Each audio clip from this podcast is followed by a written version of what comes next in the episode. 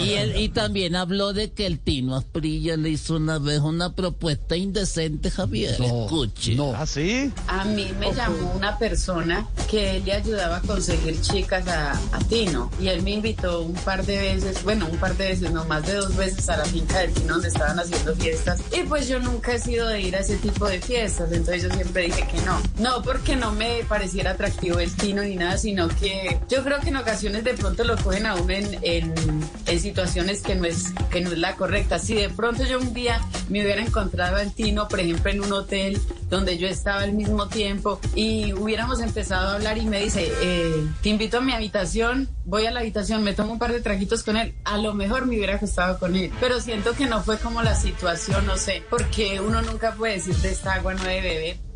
A eso contó, pero yo les tengo chisme, Javier, porque A usted ver. sabe que en la red nada se nos escapa. Ya supimos por qué Esperancita no quiso ir a la finca del Tino. ¿Por qué? Que porque él- ella le dijo, si voy a su finca, deja la tranca en la puerta. Bueno, mijito, un abrazo para todos ustedes y seguimos aquí en la red.